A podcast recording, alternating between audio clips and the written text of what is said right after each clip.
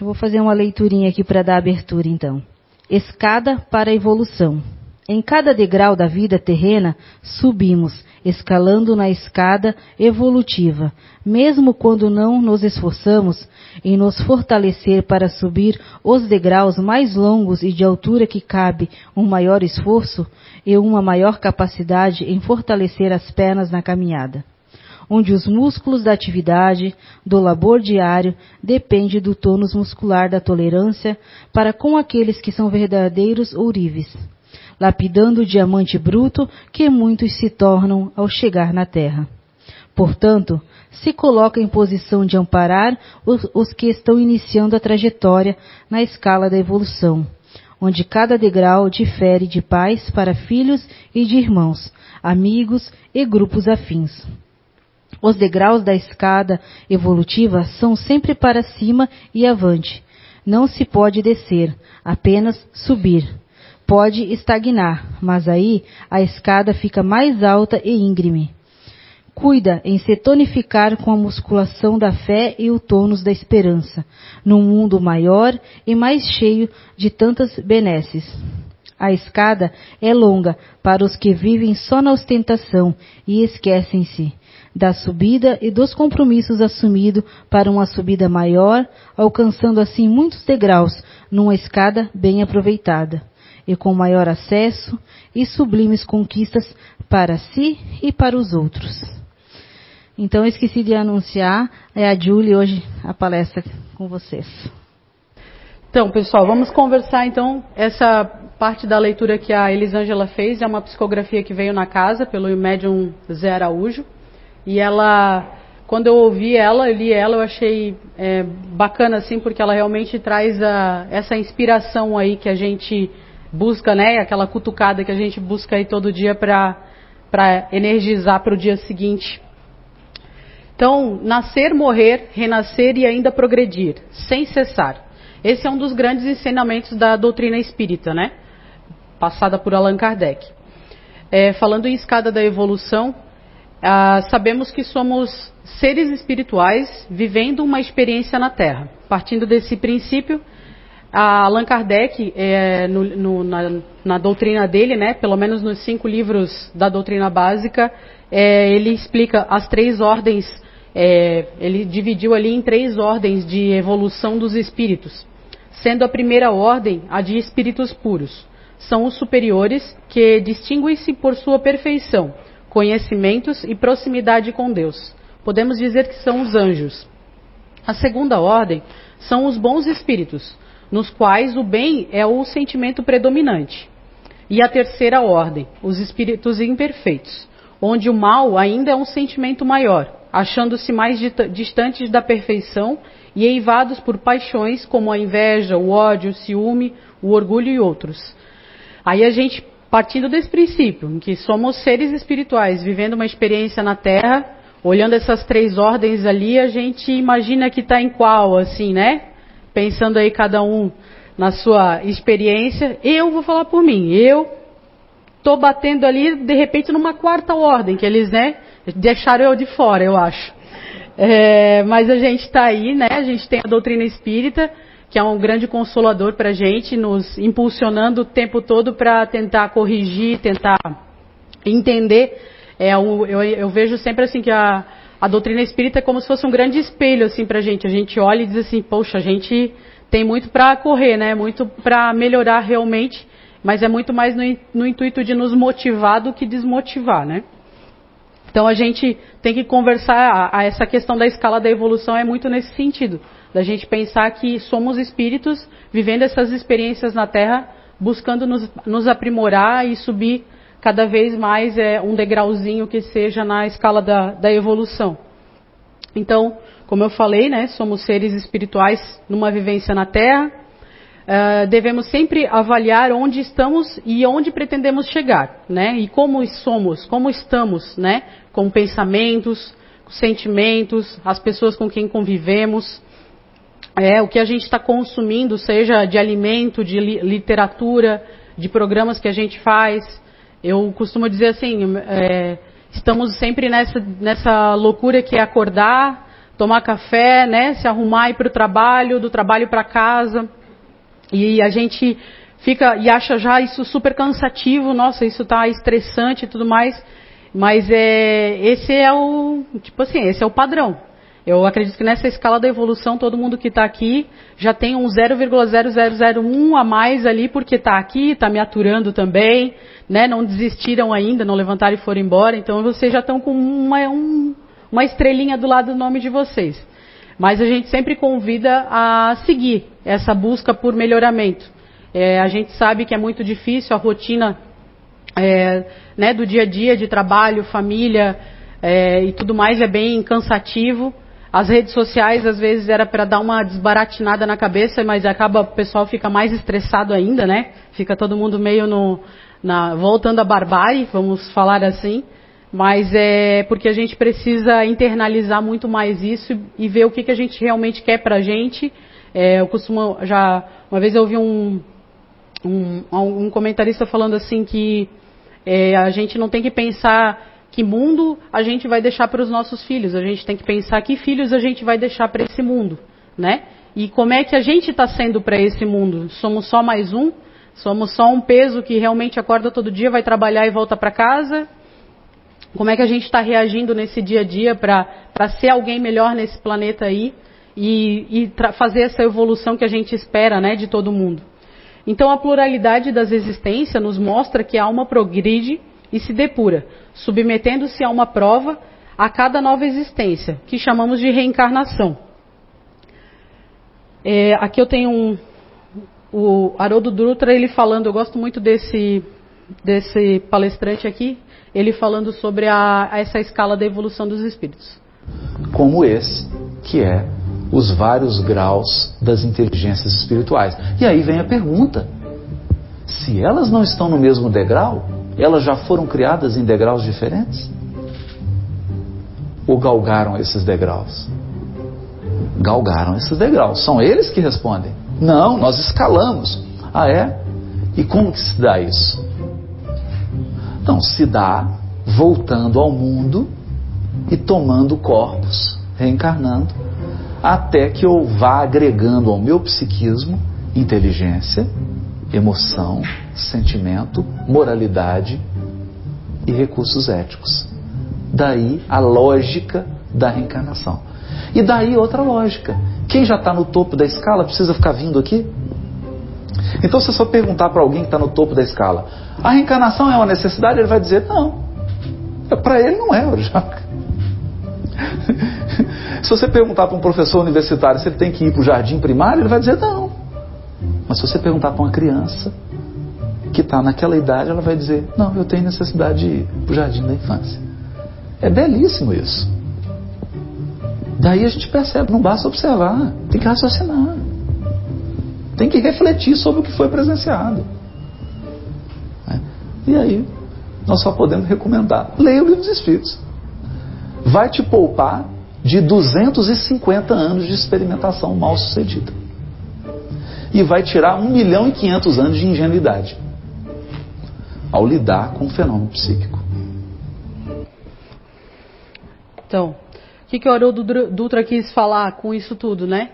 É, quando a gente busca essa evolução e entender a reencarnação, porque tantas vezes a gente vem para a Terra, o que, que a gente está buscando é essa lapidação, né? Numa pessoa com moral, com, com, né, com princípios, é, a gente conseguir ver todos como irmãos, né? Às vezes a gente pode pensar assim que o, já, já é tanto falado, né, que o amor de mãe é o verdadeiro amor, né? A gente deveria sentir por todos, nutrir por todos esse amor de mãe. Mas a gente sabe que às vezes tem umas mães meio doidas, né? Daí a gente tem que cuidar quando fala essa referência. Mas é a questão de, de, de realmente amar o irmão, amar o próximo como deve ser mesmo, né? Não querendo mal, não querendo pisar em ninguém. E a evolução realmente, né, da gente como espírito é buscar isso, não pensar em, em querer passar a perna, se dar bem, aquela do farinha pouca, meu pirão primeiro, né? Quando a gente conseguir ir superando esses, é, essas é, coisinhas que a gente tem dentro da gente de querer se dar bem, é, a gente vai. Obrigada, Gabi. a gente vai conseguindo realmente dar um passinho a mais nessa escada da evolução. Já falei aqui várias vezes, eu falo esse número porque esse número ele é para mim ele é muito impressionante. Quando numa palestra do Fore Blue, é, temos que fazer um, um, um, parênteses aqui, temos que fazer um hashtag Volta Fore Blue, hein? É, mas tivemos um palestrante, o Severino Celestino, que é um grande estudioso da doutrina espírita, da Bíblia, da história de Jesus, é fantástico. E ele falou que ele né, estima-se que a gente tenha vivido pelo menos 850 encarnações. Partindo desse número, e aí eu olho para mim, né? Vocês façam cada um a sua reflexão. Depois de 850 encarnações, eu ainda estou assim? E aí eu estou tentando abreviar um pouco. Eu não quero mais 850. Eu queria estar tá ali no, no pessoalzinho da segunda classe com um pouco menos de, de encarnações, né? Então a gente tem que buscar isso, assim. Eu entendo que, como eu falei, é difícil, eu sei, né, trabalhar a família e o corre-corre do dia a dia é, é difícil. Eu também passo por isso. Quem está aqui dando palestra não vive a, né, não é Alice no País das Maravilhas, mas a gente sabe que essa busca diária de, de se melhorar é nesse intuito, sabe? É trazer um frescor realmente de, de palestras, de, de ideias, mas a, é quando vocês vão para casa, é quando você acorda de manhã e, ou pragueja quando dá um dia de sol, um dia de chuva, como você reage às situações e aos dias, que vai mostrando como a gente está melhorando ou não né, a reação com, com, o universo mesmo. Né? Então, por que nascemos, é, por que esquecemos então essas encarnações anteriores? Bom, em primeiro lugar, nós não nos esquecemos de, né, não esquecemos de tudo. A gente guarda sempre, fica aquela intuição, a conquista intelectual e moral a gente nunca perde. Essa bagagem a gente traz de outras vidas. É muito comum a gente ver é, algumas habilidades, algumas afinidades com temas, com pessoas, né, com situações em que a gente pensa assim, Pô, às vezes tem até daquele déjà vu, assim, né? Pô, parece que eu já passei por isso, parece que isso é tão familiar. Muitas vezes os nossos hobbies, as coisas que a gente gosta de fazer quando não é trabalho, é, é uma afinidade que a gente já traz de outras vidas. Então a, a gente tem isso, só que o esquecimento ele se faz necessário. Até comentei um dia aqui, é, numa conversa que eu tive com, com o Júnior, o Zunino, ele falou assim que ele tinha medo de saber a, as encarnações passadas dele, é, não para saber o que as pessoas fizeram para ele, né? A, a, o medo dele não era esse, era saber o que ele fez para as pessoas. E, e realmente, eu parei para pensar, poxa, realmente, né? A gente não é alecrim dourado, né? Fofinho que nunca fez nada, né? Nessas 850 encarnações, o mundo passou por enorme, enormes transformações e a gente passou por isso também. Então temos muito, eu costumo dizer, a gente tem muito sangue em nossas mãos, né? Fomos bárbaros, guerreiros, lutamos de todas as formas, roubamos, de repente fizemos parte de algumas quadrilhas de ladrões e tudo mais, e estamos aí, tentando se melhorar, né? Então, essa parte do, do, esquecimento, ela se faz necessária, porque se a encarnação não houvesse a eu, aí aqui é a Julie falando, né? Se não houvesse a encarnação, fôssemos seres milenares numa vivência única, aquelas pessoas que a gente tem de sabor, que a gente teve mágoa, tivemos brigas, iriam ser eternas também. A gente não, não dá chance. São poucas as brigas e poucas as pessoas que a gente dá uma chance de tentar, vamos rever, vamos superar isso tudo, vamos para frente e tal. Não, é muito comum a gente ter uma briga, ter uma pessoa que a gente, né, às vezes é um colega de trabalho, é um familiar, né, o pai, uma mãe, a gente tem aquele ranço, aquela coisa assim, a gente pensa, não, não tem jeito, não vou me entender com essa pessoa. E aí o que que vem? Vem a encarnação, né? Essa, é, eu acredito, né? Eu acredito que é, é uma mágica incrível, né? Que Deus colocou na nossa vida, uma oportunidade incrível em que a gente vem com esse véu do esquecimento para tentar realmente se ajustar com essas pessoas. Viemos, né, em papéis trocados, invertidos, às vezes pai, às vezes filho, às vezes amigo, às vezes irmão, com necessidades muitas vezes, para a gente conseguir realmente botar o orgulho, botar a mágoa, botar tudo, né, para trás e tentar realmente se reajustar. E aí é por isso, por isso a necessidade da reencarnação, desse véu do esquecimento. E aí tudo isso são ferramentas que né, a natureza, Deus, o arquiteto universal nos proporcionou para que a gente consiga realmente evoluir nessa escada da evolução. porque nascemos todos, fomos criados, né? Seres simples, ignorantes, temos o livre-arbítrio e a escolha é só nossa. Todo dia de manhã, com sol ou com chuva, a gente vai reclamar ou vai agradecer, é uma escolha nossa. Então, olhar para o lado, reclamar do trânsito, sair um pouco mais cedo porque o trânsito está cada vez pior, é a gente que escolhe, né? Sair mais cedo ou sair mais tarde foi uma decisão nossa. E aí, quando a gente está atrasado, toda a sinaleira fecha, todo mundo quer atravessar na faixa de segurança, é aquele caos e a gente está ali praguejando, né? E a culpa é nossa. A gente saiu, a gente tem que, tem que se doutrinar a sair cada vez mais cedo, porque o trânsito, a tendência é, infelizmente, é piorar. Então, é essas percepções do dia a dia que a gente acaba isso vai somatizando, porque daí a gente já chega atrasado no trabalho, a gente já chega estressado, já olha para a gente com cara feia, o trabalho já fica atrasado, reunião por vir. E aí aquilo já vira uma bola de neve para o dia todo, até de noite, quando chega em casa, aí já está estressado com o cachorro, já chuta, chuta o tapete, já não quer mais saber de nada. E, e é tudo porque é uma decisão que a gente tomou ou não tomou já quando a gente acordou. Então a reencarnação Tá? É uma coisa enorme, é uma maravilha divina, mas ela é nas pequenas decisões no nosso dia a dia que influenciam nessa nossa jornada do dia a dia, né? Então Deus prefere que esqueçamos ao passarmos para uma nova encarnação, pois a lembrança do passado atrapalharia a nossa vida atual. O esquecimento é para, para zerarmos e possamos afinar os laços e corrigir os nossos equívocos do passado. E todos nós temos muitas existências. Opa, peraí. Passei um monte aqui do meu. Deixa eu ir pelo de vocês então. Então, todos nós temos muitas existências e o objetivo da reencarnação é a expiação e o melhoramento progressivo da humanidade, né, de cada um de nós. Pois sem isso, é, onde estaria a justiça divina? A reencarnação, portanto, permite ao espírito viver várias existências no mundo, crescendo e tornando-se tornando um, um ser humano melhor, intelectualmente, moralmente e aproximando-se cada vez mais das leis de Deus, que foi o que o, o Haroldo Dutra falou no livro, no, no vídeo que eu coloquei antes, né? Aqui daí então a questão de esquecer as nossas encarnações. Então, tenho certeza que todos nós temos o gene da divindade, né? Somos criação de Deus. E é onde eu falei antes, né? Fomos criados simples e ignorantes o que faz a diferença é que temos aqui, cada um de nós, o livre-arbítrio é o, o, cheque em branco, a página em branco, né? aqueles textos de, de Instagram, assim, ah, todo dia é uma página em branco. Então, é, esse é o livre-arbítrio, é o que a gente vai fazer no momento que a gente abre o olho, no segundo que a gente abre o olho, o que a gente decide, de que forma nós decidimos encarar o nosso dia e como a gente vai terminar o dia quando a gente né, decide que vai dormir agradecendo pelo dia, agradecendo pelas atribulações, pelas dificuldades, mas na fé e na certeza de que no dia seguinte a gente vai ser melhor e fazer melhor, né? E aí muita gente pensa assim, ah, é tudo a minha escolha, mas ah, tu não sabe, Julie, como é que é a minha vida. Não sabe o inferno que eu passo na minha casa.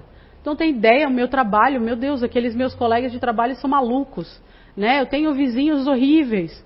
Ah, eu tenho tanta dificuldade com os meus pais, né? Várias, todo mundo tem um, um calcanhar de Aquiles, né? Onde, o, o, onde dói mais, né? Então, é, eu sei que é difícil, mas é como eu falei, é o livre-arbítrio, é, é a gente que decide o que vai fazer com isso. Eu, a gente, a minha família, a gente teve alguns anos atrás um problema muito sério com uma, com uma vizinha e foram meses de uma, mas eram problemas bem complicados. E a gente nunca entendeu é, é, por quê, sabe assim, aquela coisa assim, tu olha e pensa assim, tá, mas por que isso tudo? Da onde vem tanto ódio, tanta perseguição, né? Posso pensar que há ah, uma coisa de uma. A gente tem costume, né? a gente entra na casa espírita, começa a ler os livros da Zíbia Gaspareto, a gente pensa que tudo é da vida passada, né? Eu acredito até que nem seja. Acho que de alguma forma né, a espiritualidade colocou essa situação para a gente aprender e subir de repente, ou descer, ou estagnar. Não, descer não, porque a gente não, não regride, né? A gente pode estagnar. Mas, enfim, é, para vocês terem uma ideia, é, eu ainda estava na faculdade e eu cheguei um dia em casa à noite já, eu tinha terminado a aula um pouco mais cedo, meus pais estavam trancados dentro de casa, com o portão trancado, e a vizinha estava no portão, batendo no portão e falando é, ofensas horrorosas assim contra os meus pais, né? Só que eles não estavam revidando. Eles apagaram todas as luzes de dentro de casa e fingiam que não estavam em casa. Só que ela estava lá, vociferando contra eles e falando impropérios e tal. E aí eu cheguei por trás dela e assim, né, um parênteses, eu ainda que agora dei uma engordadinha, mas eu sempre fui uma pessoa um pouco pequena, né, um pouco abaixo ali. A gente tentou passar do 1,60, mas tá difícil. E aí, naquela época eu era mais magra ainda, porque faculdade, estagiário era só miojo, né? Então era anemia, né? Negócio power, assim. E aí eu cheguei, ela estava falando ali aquelas coisas, cheguei por trás dela e eu falei assim, ó. Aí ela falou assim, eu lembro bem que a frase final dela foi assim: vocês vão pagar, vocês vão pagar por tudo que estão fazendo. Aí eu cheguei atrás dela e eu falei assim: ah, tu também um dia vai pagar por tudo que tu está fazendo. Aí ela virou para mim assim: o que que tu está fazendo aqui? E aí, aquele monte de palavras fabulosas, né? Engrandecedoras. E aí foi muito incrível, e sempre foi, é, assim, olhando para trás, parece um filme, parece tão distante isso hoje pra gente, parece quase que como foi em outra vida mesmo. E aí ela vinha para cima de mim, para me xingando e tal, e ela esperava que eu devolvesse aqueles xingamentos, né? Aquela coisa, ah, mulherada, agarra pelo cabelo, né? Blá, blá, blá. E não, e eu fiquei assim, não, tudo bem, é pra ti, papapá, mas eu não falei um palavrão, juro para vocês. E ela viu que eu não ia atacar ela. Eu não estava atacando ela nem com palavras, nem no tom de voz. Isso que eu sou uma pessoa um pouco. É, o jeito de falar é meio brabo, mas eu sou boazinha. Aí ela veio para cima de mim e tal. E aí ela viu que eu não ia agredir ela, que não, não ia passar daquilo, não tava, eu não estava correspondendo ao que ela queria, né? O que, que ela fez? Ela deu uns dois, três passos para trás, começou a rasgar a roupa dela, se arranhar e berrar para daí os vizinhos ouvirem que eu estaria agredindo ela. E ela berrava socorro, socorro, a Julie está me batendo, a Julie está me batendo. E aquilo me deu um pânico assim, porque daí eu pensei assim, meu Deus, eu estou fazendo faculdade, eu estou fazendo faculdade de direito, isso aqui eu nunca mais vou, né? Aquela coisa bem maluca, né? Eu nunca mais vou reverter isso aqui. Vai acabar com a minha carreira. Eu pensei assim, vai acabar com a minha carreira. Como é que eu vou ficar com uma agressão dessa? E aí eu me joguei, sentei no chão, assim, eu caí, amoleceu as pernas. E aí ela pegou, e juro pra vocês, ela rasgou a camisa dela, tá? E se arranhou toda. Aí ela pegou o carro dela e foi pra delegacia. Quando a minha mãe veio de dentro, que aí a minha mãe ouviu que teve uma terceira pessoa, ela veio da, de dentro de casa para fora e me viu no chão, ela pensou assim, pronto, matou a minha filha. Aí a minha mãe ficou ruim também, tivemos que chamar, chamar o SAMU para minha mãe, veio a minha outra irmã e disse assim, não, vamos para a delegacia também fazer boletim de ocorrência. Chegamos na delegacia, aquela coisa, né, bota ela para um lado, me botaram para o outro, mas eu eu estava bem, bem tranquila, assim, é um negócio muito louco, assim. Estava muito tranquila. E aí, quando foi a minha vez de conversar com o escrivão, eu falei, né? Eu disse assim, eu falei como estou contando aqui para vocês. E aí eu falei para o escrivão ainda assim, tem um detalhe, escrivão, eu roo unha. Eu não tenho como arranhar ela. Se vocês fizerem o corpo de delito nela, vocês vão ver o tipo do arranhão e vocês vão ver os meus dedos. E é um problema que eu tenho até hoje. E aí, vocês vão ver os meus dedos e não tem como eu alcançar aquele nível de arranhada que ela estava. Aí ele falou assim: ó, eu não posso fazer nada, eu não estou aqui para julgar, eu só tenho que pegar o depoimento de vocês e botar no papel. Quem vai decidir é o juiz. Eu disse: não, tudo bem, só coloca aí no papel. Aí, enfim, né, fizemos boletim de ocorrência e tal. Fomos ao, a um processo, né, tivemos audiência com o juiz, o juiz arquivou o processo porque era um acusando o outro, não tinha prova de nada, né, não tinha uma terceira pessoa de testemunha e tudo mais.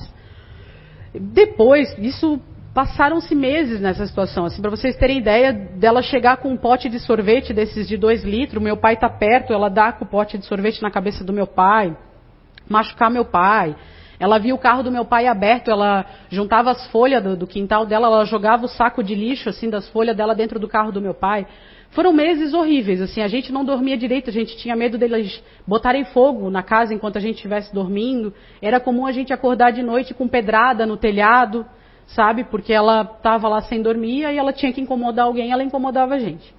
O que eu quero dizer com isso? É que a gente também tem problema, né? Porque a gente está aqui dando palestra, trabalhando numa casa espírita que a gente não tem problema. E hoje, eu olho para essa situação e isso parece tão distante. Eu sou, assim, doeu muito, tá? A gente teve muito, foi muito punk essa, essa época ali para nossa família. A gente não dormia direito, a gente tinha bastante problema. Eu tive colegas pessoas que se ofereceram para machucar ela. Eles ficavam indignados, assim, pessoas próximas, Julie, eu faço alguma coisa. Eu faço, eu furo, nem que fosse para furar um pneu, eu furo um pneu dela, só me dá o carro, onde fica o carro dela que eu faço alguma coisa. Eu dizia assim, não, não é isso que eu estou aprendendo. Não é assim que eu vou resolver, só vou piorar, isso só vai aumentar essa bola de neve. Então a gente ficava nessa e todo, muita gente dizia assim, tá, mas vocês não vão fazer nada. Ah, tudo que essa mulher está fazendo, essa família está fazendo para vocês, vocês não vão fazer nada. E a gente não, tipo assim, a gente não via saída assim de fazer, o que, que a gente vai fazer? Vamos se matar? Tipo assim, fazer aquele Berdinat Mezenga lá do Rei do Gado, vamos, vamos se matar? Não faz sentido, né? Então a gente ficava nessa e a gente fazia oração, assim, eu confesso que essa questão, a parte da oração era mais difícil, né? Eu pensava, Deus, só me acalma, só, só me acalma, mas era bem difícil. De eu andar na rua e elas me xingarem de vários palavrões, assim, eu passando na rua gratuitamente. Então foram tempos muito difíceis, assim. Hoje, passado alguns anos dessas situações, meus pais não moram mais lá, elas não são, não são mais vizinhos, né? Mas a gente tem é, informação da situação deles. A família está muito perdida. Né? Hoje, hoje eu consigo olhar para isso e realmente pedir oração para eles, mandar energia boa, boa para eles, porque eu não queria estar passando pelo que aquela família está passando hoje, né? Problemas com drogas e polícia e tudo mais. Mas é, o que eu quero dizer é que quando a gente está no olho do furacão, quando a gente está com um problema muito grande, é, parece como se fosse um elefante gigante na nossa sala e a gente não sabe como resolver, como empurrar aquilo ali dali. É perturbador, a gente né, desestabiliza mesmo. Mas é como a gente reage a essas situações, como a gente encara isso tudo. Não digo que eu sou um ser evoluído, qualquer coisa nesse sentido por essa situação, até porque né, várias vezes eu fraquejei, eu xinguei, né, eu xinguei internamente muito mais, porque eu sentia muito isso, que se eu fosse bater de frente isso só ia piorar. Mas a forma como a gente encarou hoje, eu, eu, eu, na época eu lembro que eu ficava assim, sabe, puxa, é tão é, impotente assim, sabe, não fazer nada, mas hoje eu olho e penso assim, poxa, ainda bem que a gente não fez nada. Sabe, a, a culpa seria terrível. E vendo a situação que eles estão passando hoje, a gente faz realmente oração de coração porque a gente não queria para ninguém e nem mesmo para eles passarem pelo que eles estão passando. Então, nessa escada da evolução, e eu tenho certeza que cada um de vocês que está aqui já passou por algum problema, por uma situação em que estava pensando assim, gente, eu não vejo mais saída para esse problema. Não vou sair mais disso, isso é está me consumindo, consumindo a minha família, e eu não, não sei, não vai acabar, isso não vai ter fim. Mas vai ter fim. Né? Teve fim, vocês estão aqui, vocês chegaram até aqui. E é um problema de cada vez. Vai ser assim. E às vezes a gente pensa assim, poxa, mas é, é, um, é realmente é um problema de cada vez. Eu acabo de sair de uma situação, já vi em outra, e, é, e é, parece, sabe, quando a gente entra no mar, num mar meio revolto, assim, eu tomo um caldo, daqui a pouco vem mais uma onda e eu não consigo sair. E aí a gente pensa, é, a gente pensa assim, a gente está aqui para isso. A gente pode ter certeza que a gente está, infelizmente, a gente está aqui para isso. Como eu falei, se foram 850 encarnações para a gente chegar aqui hoje, é porque ainda a gente tem muita coisa para corrigir. Né? Muitas das pedras que a gente encara no nosso caminho são pedras que a gente jogou no caminho de um amigo, de uma outra pessoa, que a gente trapaceou, que a gente roubou, que a gente fez mal, a gente matou, e agora essa pedra está no nosso caminho e a gente vai ter que resolver isso aqui. Essa é a magia da reencarnação. Ela vem com um pacote, né? O lado bom, o lado ruim, mas é tudo é a, a, a certeza de que a gente está colhendo aquilo que a gente plantou. E aí a gente, por isso que eu falo que a decisão do, desde o acordar até a gente dormir, é, é o que a gente está plantando. É, o que, é como a gente decide encarar esse dia, e isso que faz a diferença, né? No dia a dia nosso e, e para frente, enfim. Então, a gente pode dizer que a, a, resiliência, a palavra resiliência, ela tem que ser quase como um mantra para a gente. Eu costumo, eu já até falei aqui outro dia numa palestra, eu costumo dizer, eu, eu, quando eu estou mal, assim, uma situação complicada, eu começo a fazer assim, tudo, tudo, tudo vai dar pé, tudo, tudo, tudo vai dar pé, porque eu, penso, eu tenho que me desconectar daquela pensamento, daquela situação, eu penso, não, realmente tudo, tudo vai dar pé, daqui a pouco vai resolver, daqui a pouco vai sair, daqui a pouco vai desanuviar essa situação. A gente já passou por coisas muito difíceis e a gente vai superar e vão vir outras coisas muito difíceis e cabe a gente encarar isso e a gente vai cair, a gente vai ficar triste, a gente vai de repente pensar em se vingar. É normal isso ainda da gente, mas a gente tem que respirar fundo e pedir ajuda às vezes, né? Pedir oração, se ajoelhar mesmo do lado da cama, se ajoelhar que seja no banheiro sozinho, chorar que seja no banheiro sozinho, se não tiver coragem, mas pedir ajuda, pedir auxílio à espiritualidade para a gente conseguir sair dessa. Essa que faz a diferença, sabe? A gente, se a gente é, tem orgulho diante dos outros, pelo menos quando a gente estiver sozinho no quarto, que a gente não tem orgulho, que a gente consiga ajoelhar e pedir a Deus a graça, a luz, a força e a energia para superar esses desafios diários que a gente tem.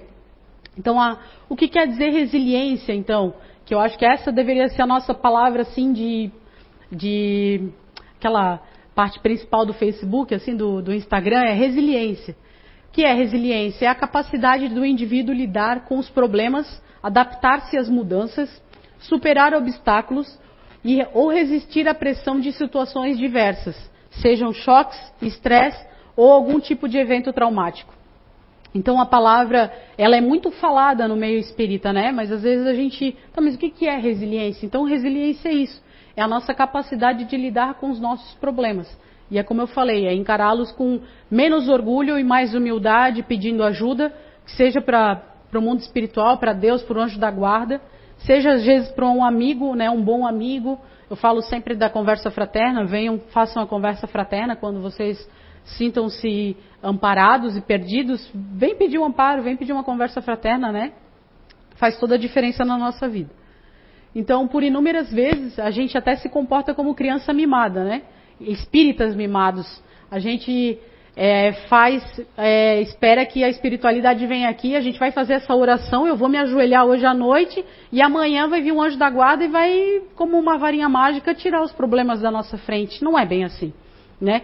Eu até brinquei aqui, a gente acha que aqui é Hollywood, eles vão trocar o cenário, vão botar um dublê para passar pelos perrengues que a gente colocou na nossa vida e vão, vai ficar tudo certo, a gente vai cruzar o braço. Não é assim que funciona, é a gente que tem que encarar, é, é como a gente está respondendo a essas situações que faz a diferença, é, como a gente reage é que vai fazer a diferença nessa escada da evolução.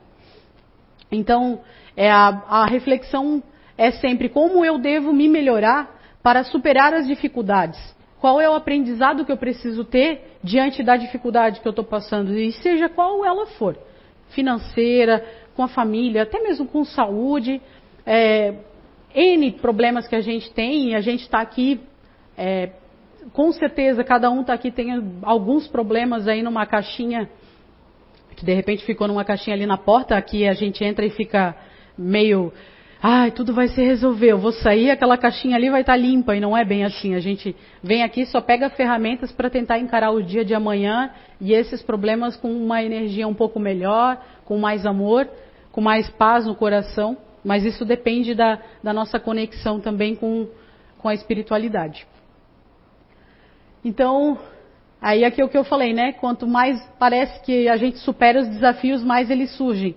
Aí tem uma canção, que agora eu não lembro o nome do, do compositor, mas ele diz, né? Quanto mais eu ando, mais estrada eu vejo. E aí é a questão. Quanto mais problema eu resolvo, mais problema me aparece.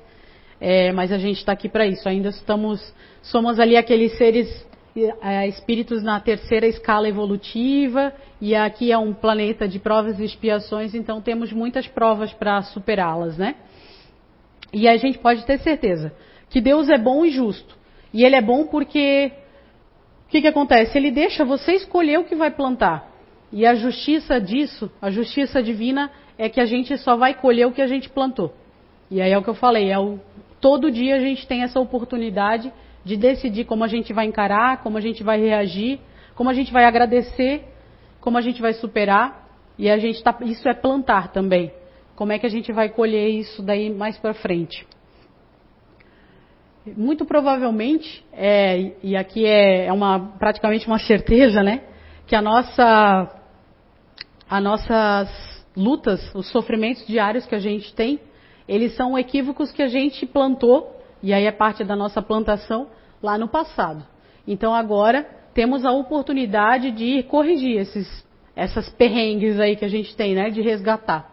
Cumprindo então a lei de ação e reação, que é tão falada também, né, no nosso meio espírita.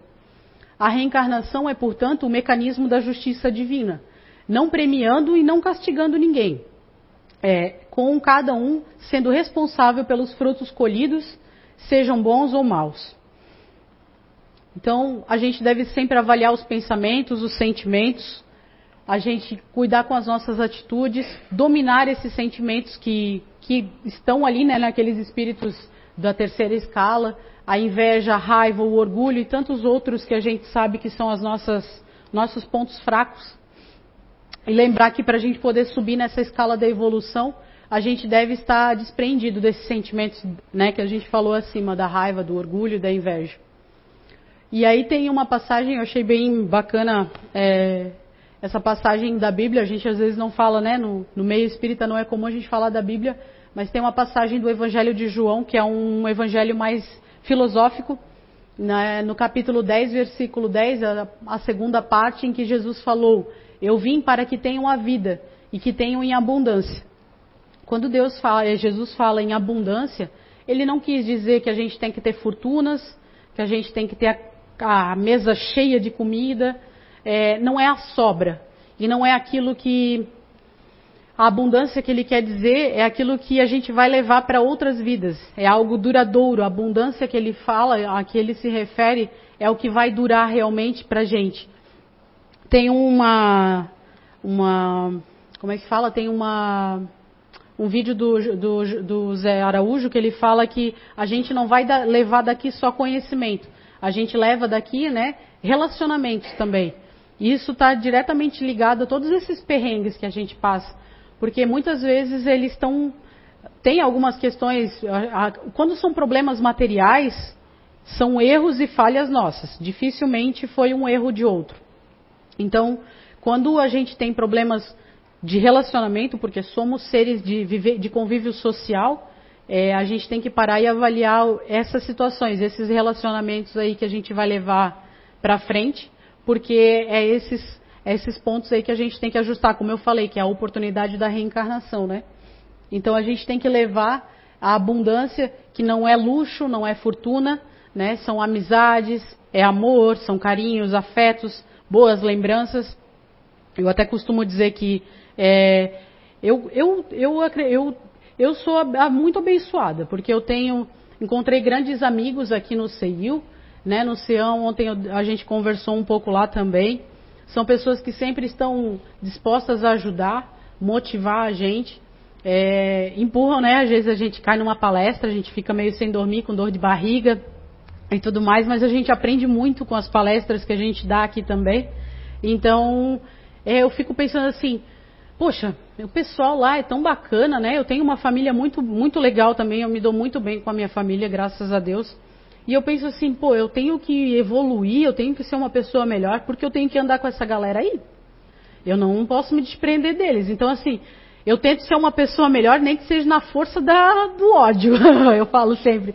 Porque eu quero andar com esse pessoal, apesar de me botarem às vezes para as palestras, e é palestra dois dias seguidos e tudo mais, né? Cutucando aí o pessoal, né? É, mas é, a gente está sempre aprendendo. Né? Eu tenho muito a agradecer sempre a ajuda aos trabalhos voluntários. Então, muitas vezes essa rotina de casa, trabalho, trabalho, casa, esse convite a estudar é também um convite a gente se prestar a um trabalho voluntário, a um trabalho de caridade. Né? A gente pensa sempre assim, ah, mas pô, só pedem dinheiro, eles pedem é, ajuda com alimento, com coisa. Se você não tem condições de ajudar, né, de alguma forma financeira, material, pergunta na casa como é que a gente pode ajudar, como é que eu posso ir aí ajudar a separar roupas. Sabe essas roupas que vêm para doação? Que a gente usa, faz, faz bazar e doa para as pessoas? Tem gente que traz roupa suja. Tem gente que traz roupa que tirou da, da, da, do corpo e botou na sacola. As, o pessoal aqui, as meninas, as moças, as donzelas que vêm aqui limpar e arrumar essas roupas, elas lavam. Elas levam para casa, elas costuram, elas preparam essas roupas, elas cuidam dessas roupas. Então, assim, se você não tem dinheiro para ajudar aqui, vem se voluntariar, ajudar de alguma forma na limpeza da, da, dessas roupas que vêm para o bazar, a organização. A Lucimari, como foi falado, ela prepara esses brinquedos aí, ela lava, ela, ela costura roupinha e tudo mais para levar para as crianças da outra cidade. Temos aqui a, as cartinhas da, das crianças agora do Natal do guarda-anjo. São aqui É, tem aquelas cartinhas do correio, né, que as crianças escrevem o tamanho que eles usam, daí a gente escolhe se vai dar o que brinquedo, se é masculino ou feminino e a roupinha, o calçado, né? Aqui não é algo que você vai ter que precisar, ai meu Deus, se eu pegar uma cartinha dessa eu vou ter que sair para ir comprar e tal. Elas criaram um padrão, é um, é um Pix de 20 reais em que daí eles vão comprar né, os brinquedos para o um número de crianças, seja meninos e meninas, e até que seja uma, uma questão padrão também, né, de qualidade, de, de, de tipo de brinquedo, para não ser tão diferente. Então elas se, é, se sujeitaram a fazer essas cartinhas e convidam a cada um de nós a fazer essa contribuição. Então, assim, é pouquinha coisa. É um pouquinho aqui, um pouquinho ali, e quando a gente levanta a cabeça e vê que o mundo é muito mais do que só realmente ir de casa para o trabalho, do trabalho para casa, que tem muita gente precisando de ajuda, que tem aonde a gente ajudar, é só a gente querer ajudar. Ai, Julie, mas eu tenho tanto problema, eu estou sempre cansado. Galera, todo mundo que trabalha aqui no Centro Espírita, cada voluntário que está aqui, todo mundo trabalha também, todo mundo tem problema também. E a gente está aqui, tem que pagar a luz, tem que pagar o ar-condicionado, a gente se desdobra para ajudar aqui também. Então, assim, dificuldade todo mundo tem. A gente aqui escolhe se vai, como é que vai encarar essas dificuldades aí. E esse é o convite, né? Para a gente sair do, do matrix dos nossos problemas e olhar para o universo como um todo. É, então, não fomos feitos para criar, pra, né, não fomos criados para vivermos só. Nossos desafios e aprendizados e quedas são das nossas experiências da vida no coletivo. Temos muito que superar no convívio mútuo. Somos testados a todo momento. E é comum a gente ouvir as pessoas dizerem assim: ah, mas quando eu fico sozinho, eu fico tão tranquilo. Meu, esse final de semana, fiquei sozinho, meu, que sossego, que sossego. É, claro, cara pálida. Tipo, ficar lá sete anos de, lá no Tibete, lá, de não falar com ninguém, não ver ninguém, isolado, é fácil. Ser santo, ser perfeito. O difícil é realmente é o convívio diário, é todo dia. Ver o seu filho, ver sua esposa, ver seu pai, ver sua mãe, esse que é o nosso desafio. Esse é esse é o nosso teste diário, porque a gente também é o, o ponto, o, como é, é? O, o ponto de conflito para alguém, né? Então, o, não ser incomodado quando está sozinho é normal, faz parte, mas é o desafio a viver no coletivo mesmo. É como estão as suas relações aí e normalmente a nossa maior escola é a família, não é mesmo? Os nossos maiores entraves são aí papai, mamãe, uma tia, a sogra, um cunhado. É tão desafiador, né? E é ali que está a nossa oportunidade. A gente vai deixar para mais 850 encarnações para resolver isso? Fica a pergunta. Então, estamos aqui para evoluir e evoluir no convívio social. Nossa maior prova de evolução é o convívio diário com os nossos. Então, mas ainda assim, tem aquela máxima de quando a gente voa de avião, né? Em que eles falam, a orientação da comissária de bordo é se qualquer coisa acontecer no avião, a, tribula, é, a como é que é? turbulência, máscaras vão cair, você tem que colocar primeiro em você para depois poder ajudar alguém que está do seu lado. Então a gente, no Espiritismo, a gente conversa muito disso, tem que ter a caridade, temos que ajudar, mas a gente tem que internalizar esses nossos problemas, esses nossos pontos fracos, se melhorar, e aí na medida que a gente vai se percebendo e percebendo que os outros precisam de ajuda, é realmente estar tá ajudando a colocar a máscara no amigo, ajudando alguém, é, sendo a luz né, na vida de alguém também. Isso faz muito, faz muito bem. Então, Antes de tudo, você deve cuidar de si para então cuidar do próximo, cuidar do irmão que está ao seu lado. E estamos aqui em uma casa espírita, buscamos neste repositório de luz e amor energias boas, conhecimento e respaldo para seguir a nossa busca por evolução, buscando mais conhecimento além das palestras na literatura da doutrina espírita. É, teve outro dia também que eu ouvi um colega, é, o doutrinador Leandro, ele falou, eu achei muito. Eu, a minha interpretação foi, foi no seguinte sentido: é, a gente tem a fé do conhecimento. O que, que seria a fé do conhecimento? Vocês virem aqui, ouvir eu falar, é uma coisa. De vez em quando vocês vão ter uma situação, de repente uma conversa com alguém do meio de vocês, vocês vão lembrar assim, ah, mas teve aquela palestra lá, a Julie falou isso, né? A Rose falou aquilo, a dona Sandra, Aí teve lá aquele médico lá que falou aquilo. Mas faz toda a diferença quando vocês vão atrás da literatura, né? Espírita são pelo menos os cinco livros da doutrina, mas tem N livros. É, a minha família, a gente costuma dizer que a gente veio buscar o conhecimento, a casa espírita, depois dos livros da Zíbia Gaspareto, que são os romances, né? Quem nunca tira a primeira pedra. Então, é, tem muito conhecimento nos livros. E esse conhecimento, quando a gente pensa assim, poxa, mas eu li isso aqui no livro dos Espíritos, eu li isso aqui na Gênese, eu li tal coisa no livro dos Médiuns, faz toda a diferença para dizer, pô, não é só aquilo que aquela doida estava falando lá naquele dia. Pô, isso aqui está aqui, realmente. Allan Kardec se dispôs a estudar e faz todo sentido. Né? Tem vários livros aqui é, da casa, psicografados pelo Zé Araújo, tem outros livros aqui que a gente comercializa também. Faz todo sentido quando a gente começa a perceber isso assim. E aí, essa fé que a gente tem na reencarnação, né, na evolução, no crescimento do ser, do nosso ser, né, da, do nosso indivíduo, vai, vai botando um mais tijolinho para a gente subir nessa escala da evolução. Então, a, o convite constante, e às vezes até falam assim, ah, às vezes até em pesquisa de IBGE, assim, que quem é espírita é, tem outro, tem mais grau de, de estudo, né, de escolaridade. Mas é porque a gente não, a gente sempre insiste. Vamos à leitura, vamos pesquisar, vamos trabalhar. O Allan Kardec sempre falou, né? Ele disse, se, se um dia a ciência falar o contrário do espiritismo, siga a ciência. Por quê? O que, que ele quis dizer? Olha só, ele escreveu isso há quase 200 anos atrás. Ele disse: continuem estudando, continuem pesquisando. A ciência não é pesquisa, não é estudo constante. Então não é um livro que nem uns, né? Foram escritos há dois mil anos atrás, a gente lê aquilo que eles querem que a gente lê, porque daí esconderam umas partes do livro, papapá. E aí o Allan Kardec falou: não, vocês têm que ler e continuar estudando, continuar pesquisando. E o dia, se um dia a ciência falar o contrário, vocês vão seguir a ciência, porque eles querem isso. Então não se trata de querer que o espiritismo seja para pessoas com maior escolaridade ou não. É um convite às pessoas que estão dispostas realmente a sair um pouco da bolha, de ficar só nas palestras e realmente estudar. Para quem sabe um dia vocês virem dar palestra também, hein? É, Início, começa a anotar o nome desse pessoal aí. Está vendo ali, o pessoal que pega mais de cinco livros por ano, a gente vai convidar para as palestras. então, a gente vai poder sempre ajudar os nossos irmãos, né, na caminhada. Como eu falei, a gente vai se ajudando, vai aprendendo e aí vai ajudando nossos irmãos, aprimorando o nosso convívio, seja com familiares, amigos e colegas de trabalho. Então, quando estamos indo bem, a gente leva o bem aonde a gente vai, né? E cercar-se, como eu falei, cercar-se de boas pessoas faz toda a diferença.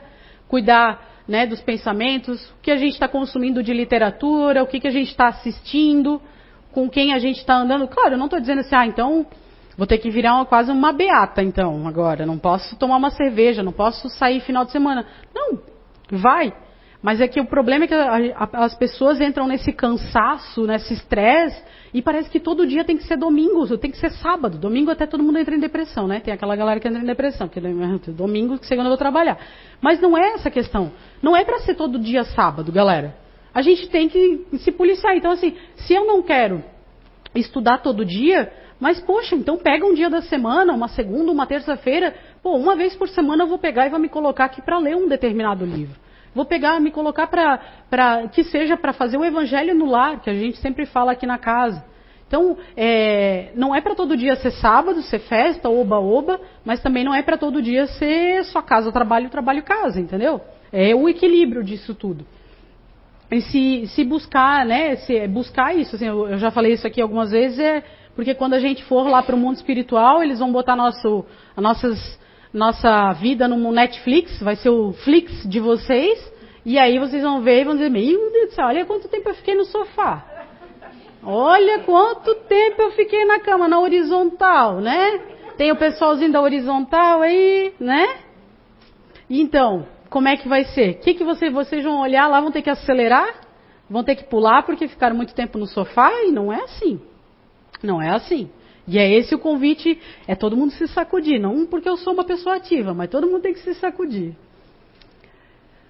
Então, é o convite, né, às palestras, aos estudos, ao trabalho voluntário, boas conversas, né, a gente cuidar, de vez em quando a gente está desabafando com um amigo, mas a gente cuidar com é, excesso de conversas de fofoca, de mal querer das outras pessoas, do julgamento das outras pessoas, que a gente nunca sabe o que o outro está passando. Se a gente está passando, que nem eu contei a minha história aqui, né, que a minha família passou, é, hoje eu acho que foi a primeira vez que eu contei isso publicamente. Tem várias pessoas aqui que convivem comigo há anos e eu acho que eu nunca contei essa história.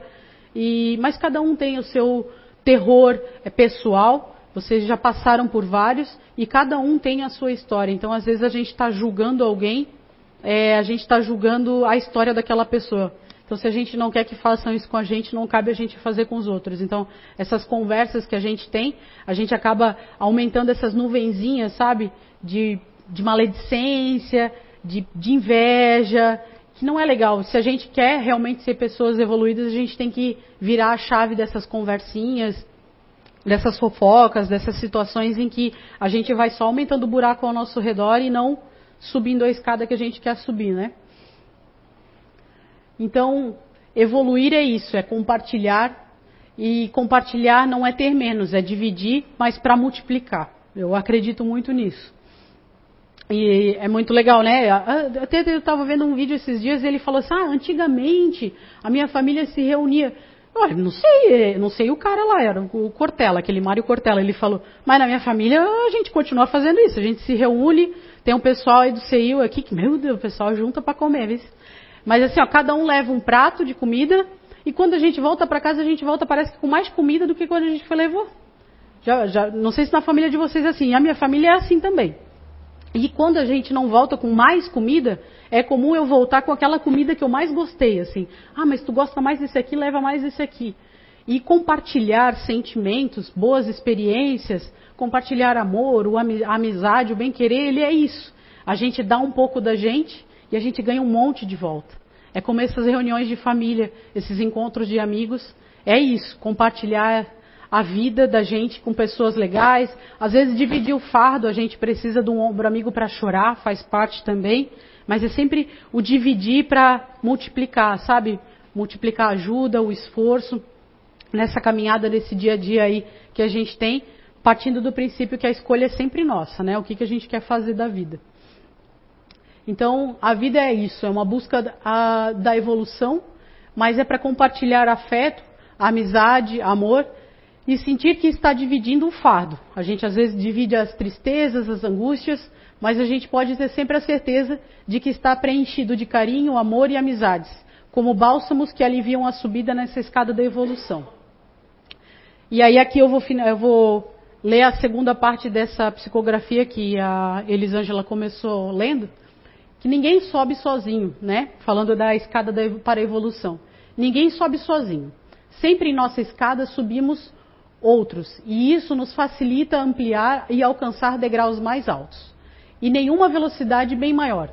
Assim, na subida, quando auxiliamos os outros nessa escalada evolutiva, na caminhada terrena, estamos ajudando a nós mesmos, e assim evoluindo mais depressa com facilidade na vida futura.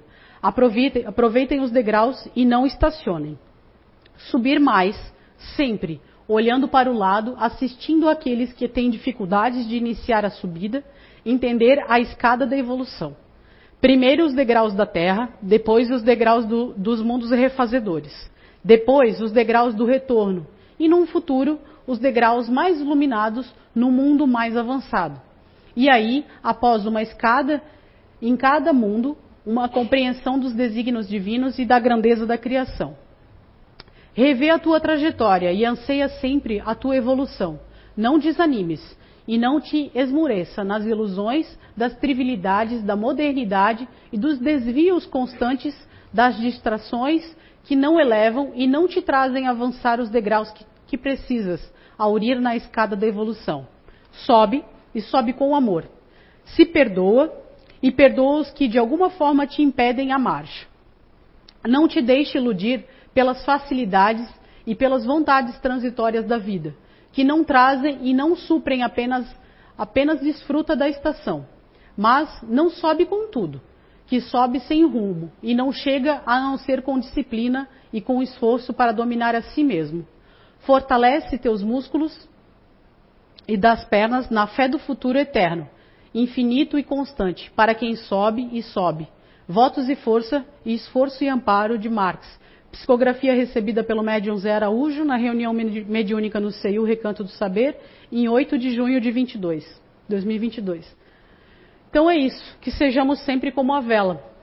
Não é porque eu tenho uma vela na mão e vocês estão com a vela apagada que eu não posso acender a vela de vocês. Não é esse o princípio da vela, quando dá aqueles apagões ali? Se a gente acende a outra vela, não aumenta a chama? Compartilhar e ajudar nessa escada da evolução é como a vela. A gente não divide, a gente compartilha e aumenta a chama. Então que sejamos cada um de nós como a vela, acendendo a chama do outro, ajudando e assim levantando, levando mais luz para o mundo todo. Obrigada para todos.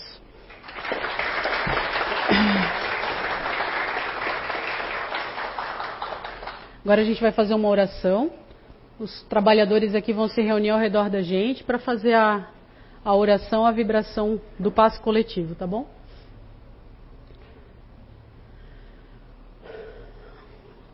Espiritualidade amiga, muito obrigado pela oportunidade do aprendizado, do dia a dia, que cada dia possamos ser um pouco melhor. Tenho certeza que cada um aqui hoje está melhor do que ontem e amanhã vai acordar energizado e cheio de boa vontade para encarar os seus desafios e viver, seguir a vida vivendo o desafio com gratidão, com compaixão, com resili resiliência, humildade. Que sintamos todos a vibração da espiritualidade, se, respirem fundo, soltem os pensamentos negativos, os sentimentos ruins, recebam da espiritualidade como pétalas de rosa caindo sobre vocês, de energia, de bálsamo, de amor, de esperança para a caminhada. Tenho certeza que todos aqui já são vencedores. Muito obrigado, que assim seja.